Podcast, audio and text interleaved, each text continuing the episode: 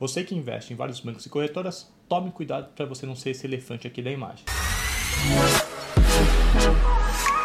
Quando você diversifica seu patrimônio em várias instituições, você vai ser atendido por vários gerentes e assessores, e cada um deles vai enxergar apenas uma parte do seu patrimônio que nem nessa imagem aí. E o grande problema disso é que eles não vão ter a visão do todo, o que vai prejudicar demais o trabalho deles. Já havia investidores que estavam sobrealocados em renda variável, outros ultrapassaram o limite da FGC de 250 mil de um banco pequeno, porque em uma instituição aplicou 200 mil, na outra 100 mil reais, e a troca de informação não rolava. Enfim, entendo que as pessoas fazem isso porque acham que estão diversificando seu patrimônio, diminuindo o risco. Mas saiba que o grande risco dos seus investimentos não está na instituição que você faz as operações, salvo algumas exceções como por exemplo dinheiro na conta corrente, ou então se aplicando CDB na letra financeira da mesma instituição que você tem os recursos. Mas o fato é que o grande risco dos seus investimentos é onde de fato você aloca. E aí, quando você distribui em várias corretoras e bancos, você acaba prejudicando essas pessoas, os gerentes, assessores que estão lá para te ajudar, porque eles não estão vendo todo. Por isso, tome bastante cuidado. Acredito que com o Open Finance vai ajudar bastante nessa questão.